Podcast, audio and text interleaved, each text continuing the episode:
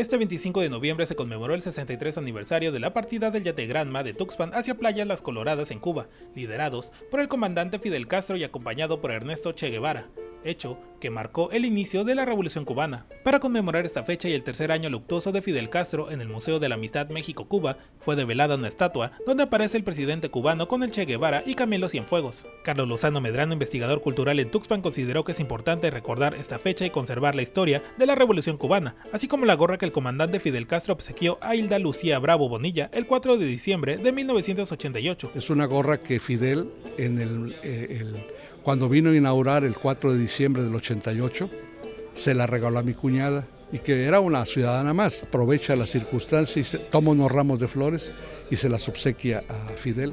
Y Fidel después ya la reconoce y ella le pide la gorra y se le envía en Semana Santa del siguiente año, o sea, Semana Santa del 89. Esos regalos son conservados por la familia Lozano Bravo. Hasta la fecha no hay intención de donarlos al Museo de la Amistad México-Cuba, ya que existe la posibilidad de que no se les brinde el respectivo cuidado. Considero que una pieza histórica pues debe estar en un museo.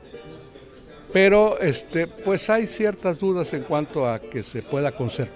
¿Quién, quién garantiza eh, que se pueda conservar?